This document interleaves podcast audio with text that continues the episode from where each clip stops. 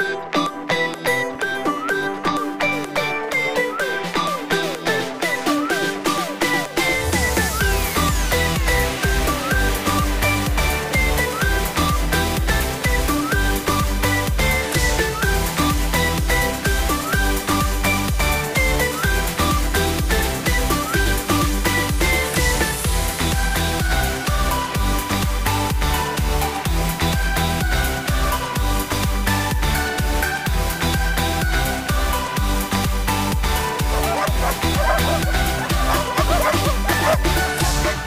Saludos a todos y gracias por estar viendo o escuchando este episodio de Hablemos de Perro capítulo 4. Hoy me encuentro con Fabián Negrón, él es mi hermano, propietario de Gallivant Labradors, uno de los criadores más importantes a nivel mundial y más activo de labradores. Hola Fabián. Hola, gracias por tenerme. Seguro que sí, seguro que sí. Bueno, eh, hoy vamos a hablar de los shows de perros, eh, las competencias a nivel nacional o internacional. Y yo creo que es bien importante hablar o comenzar hablando de lo que es el American Kennel Club, el AKC. ¿Qué tú crees? ¿Qué me dices de eso? Claro, el AKC es una organización que se encarga de mantener registro de cada raza. Ellos se encargan de que, de que cada cachorro que es criado por un criador tenga un récord en el cual se sepa de dónde, de dónde salió, quién lo crió, quién es el papá, quién es la mamá, eh, la fecha de nacimiento y cosas así. y también todo el árbol genealógico del perro. Exacto. Mantienen unos récords de pedigrí que van a, muchísimos y muchísimos años eh, en historia. También se encargan de lo que son los niveles competitivos en, la. O sea que están, involucrados directamente con las competencias. ¿Cómo están involucrados con las competencias? Pues mira, ellos son los que, los que se encargan de la organización de, eh, competencias de belleza o, o confirmation eh, también se encargan de, las competencias de agilidad, en competencias de, obediencia, eh, competencias de cacería o de protección personal. Y ellos tienen sus diferentes departamentos en los cuales ellos este, eh, asignan jueces y, personas que, pasan por, ciertos ah, entrenamientos para, para poderle eh, juzgar o, hacerse... Eh, los adiestran, eh, los adiestran para hacer el... Los adiestran para hacerse árbitros o, ese tipo de, cosas en las competencias. Te pregunto, ¿no hay competencias fuera de lo que es AKC? O sea, siempre AKC siempre tiene que estar involucrado. No, no, no, completamente sí hay, hay otros tipos de, de registro. Por ejemplo, la Federación Internacional Canina, que en Puerto Rico está la, la FCPR, eh, es un, es un, registro también que se encarga a nivel internacional. La American Kennel Club eh, se encarga de lo, de, lo que es el, los Estados Unidos. También está el, el, Canadian Kennel Club que se encarga de, las competencias en, en, en, Canadá. Y el propósito de, estas organizaciones no solamente es pues competencias, pero también ellos se encargan de, de, oversee eh, la preservación de la raza cada raza tiene historia, cada raza tiene un, estándar de belleza, un estándar de, de, perfección. Y el propósito de, esta, de estos registros es mantener la pureza de cada raza, porque es lo que, lo que hace que podamos diferenciar un German Shepherd de un labrador, que se mantenga la tipicidad, que se mantenga eh, las mismas características por por mucho, por mucho tiempo. Y por ahí mismo vienen las reglas entonces. Correcto. Las reglas, las reglas este, de, diferentes, diferentes razas. Mira, lo que se hace es que se, que, se sigue un estándar que está escrito. Por ejemplo, vamos a hablar de, eh, en, la cuestión de lo, de lo que es la, las competencias de conformación. Hay un estándar que está escrito que dice que el labrador solamente puede venir en color amarillo, negro, chocolate. Y eso ha sido por años y años y años y años. Y de esa manera es que se mantiene ese, esa tipicidad y ese, y ese, y, ese look en, cada raza. Eh, hay, los estándares tienen, eh, algunos tienen este peso, algunos tienen estatura, algunos tienen unas ciertas características que son importantes para, cada raza. Pues el, el American Kennel Club, también como la Federación Internacional Canina, la Federación FCPR, son los que e, ellos son los encargados, ellos son los que, los que gobiernan los estándares, eh, los que gobiernan, los, entrenan los jueces. los jueces tienen que pasar por una, una, escuela, ¿entiendes? Ellos tienen que ir a seminarios, escuelas, tienen que pasar muchas pruebas para poder este, eh, hacerse jueces. Y entonces este, estas organizaciones son las que hacen eh, ese tipo de cosas.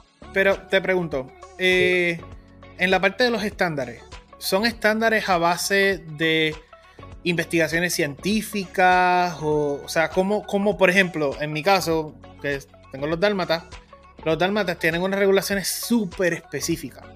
Like, súper, súper, súper específicas, como la parte de los parchos, o sea, son dálmatas, tienen manchas, pero no, no pueden tener parcho, no pueden tener cierta cantidad de acumulación de, de.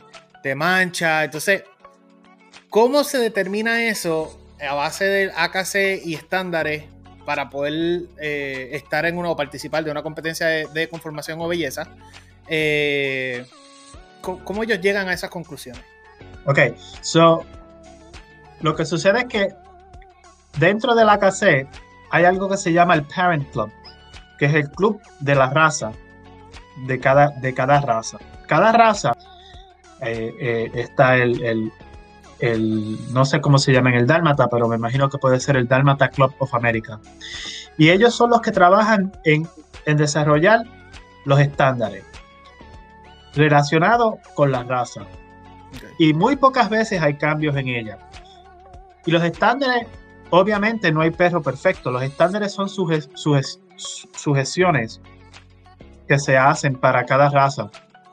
Ellos eh, están desarrollados muchas veces por historia. Yo sé que eh, pues la agilidad es muy importante en el dálmata, lo cual por eso es que, que si, lo miras del lado científico, pues tiene que tener un, un, largo de pata específico, un largo de cuerpo específico, una musculatura específica, un tipo de pelo específico. Lo mismo con diferentes razas como el pequinés. El pequinés es un perro pequeño que, que tiene que tener la pata, las patas cortas, tiene que tener mucho pelo.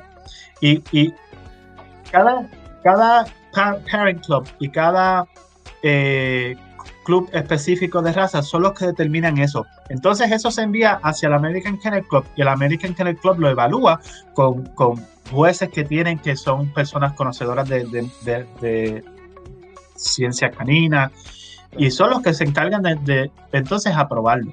Y la parte, y la parte de los de los grupos y los niveles en la parte de competencia también. Como en qué grupo va que. Exacto. Pues, las razas, los grupos están divididos. Hay diferentes grupos para cada raza. El AKC los divide en diferentes grupos. Está el grupo de, de herding, que es el grupo, el grupo de, pastores, y son todos los perros que trabajan con ovejas, eh, eh, vacas, todo, todo ese tipo. Entonces está el, Sporting Group, que son perros de cacería, que son todo, todos los perros, como ahí entra el labrador, el pointer, el, Springer, todos esos perros que son cobradores o pointer de, eh, el pointer alemán y todo, entran en el Sporting. Entonces tienen los terriers, que son los perros de cacería de, de, ratas o ratones. También tienes los toy, que son los perros de compañía, que son perros pequeños como el chihuahua, el, el Yorkie. Entonces tiene el Ham Group, que son perros sabuesos, los que ayudan al cazador a encontrar lo que ya ha cazado. Y el grupo del Non-Sporting, que es un grupo que entonces ahí entran los perros que no están tan determinados de su trabajo, como los Dalmatas, el Bulldog, eh, entran ahí. Y por último tenemos el grupo del Working, que son perros de protección personal mayormente, como el Doberman, el, el, Presa Canario, eh, el Rottweiler, son perros que están en, ese grupo. Ok. Y la parte de los niveles de competencia, cuando estamos hablando de niveles de competencia, estamos hablando de qué? Bueno, si vamos a hablar del nivel de competencia en conformación o con perros de show, los perros pueden empezar a competir a los 6 meses de edad. Y las clases se dividen de lo siguiente: de 6 a 9, de 9 a 12, de 12 a 15, de 15 a 18. Cuatro clases para cachorros. Hasta después de los 18 meses se considera un adulto. Después puedes entrar en la competencia del American Bred, que son perros que son criados solamente en Estados Unidos, son los únicos que pueden competir en esa categoría. Después, la, categoría del Bred By, que es una persona que es criador propio del perro, puede competir eh, en esa categoría. Entonces está la clase de novicio, que es novice. Eh, el perro no puede tener, no puede haber competido más de tres veces para competir en esa, en, esa clase.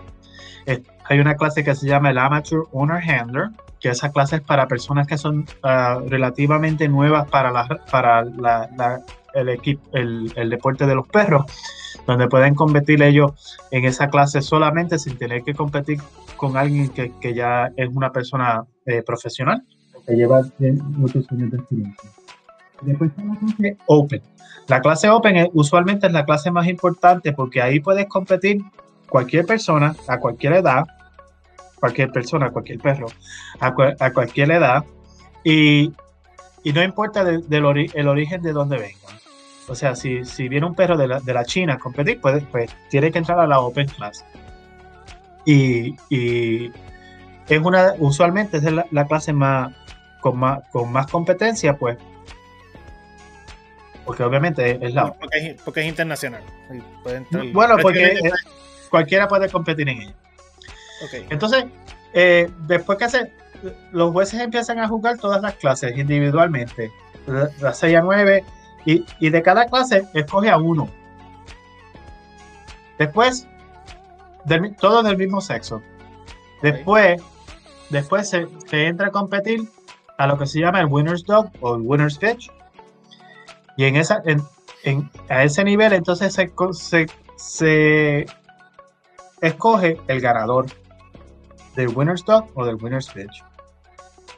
Una vez se escoge el ganador del Winner's Dog o Winner's Bitch, se entra al nivel, al, al, segundo nivel, que se llama el Best of Breed.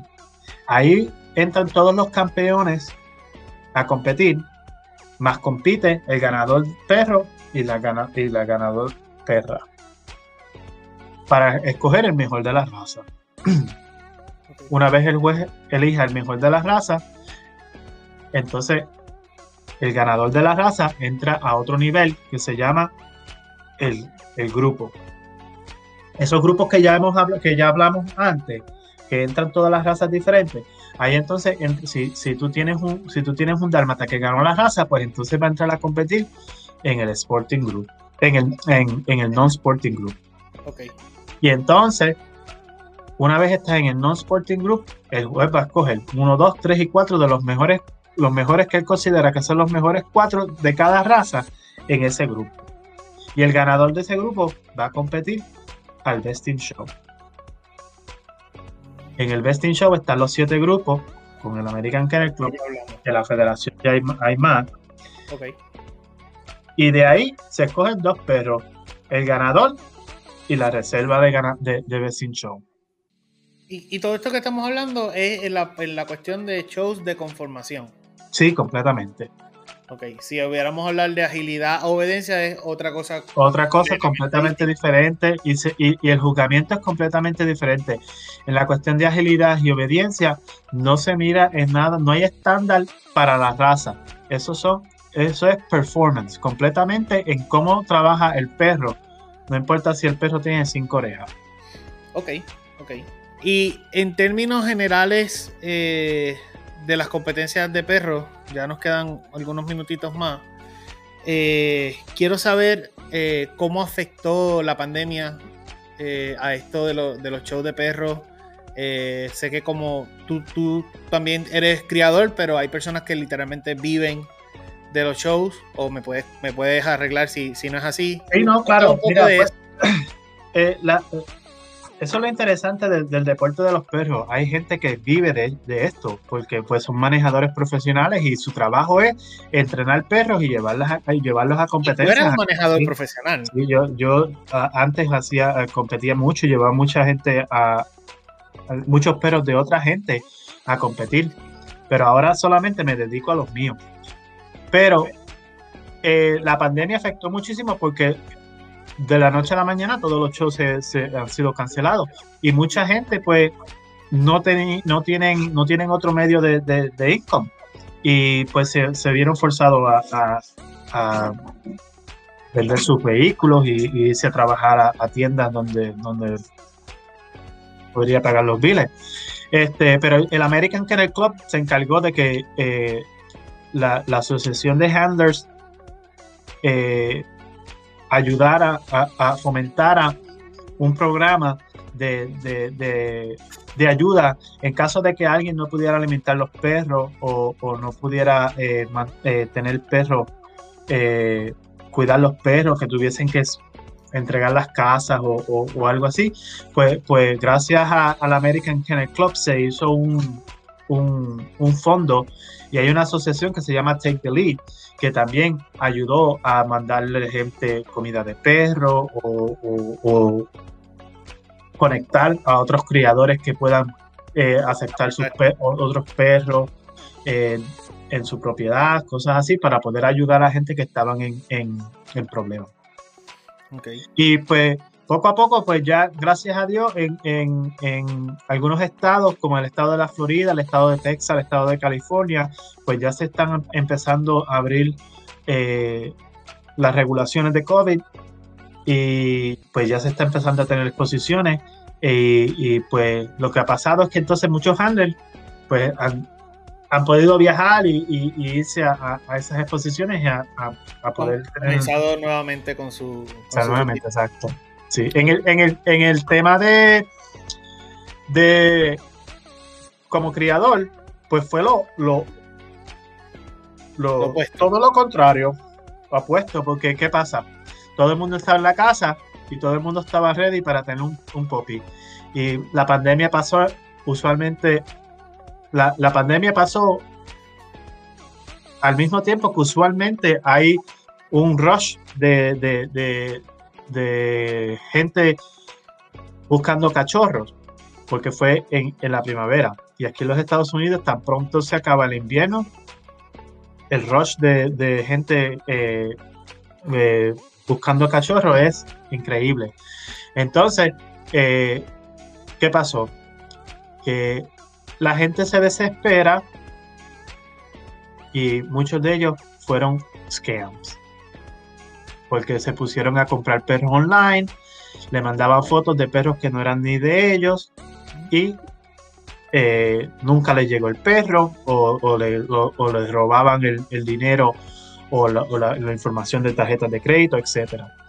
Eh, el American Kennel Club también envió una carta a todo el mundo y, para, tratar de proteger tanto a, la, a la gente comprando cachorros como a la gente eh, eh, vendiendo como criadores, porque también había mucha gente que estaban tratando de, de, scam o, otros a, criadores por, por, medio de la internet.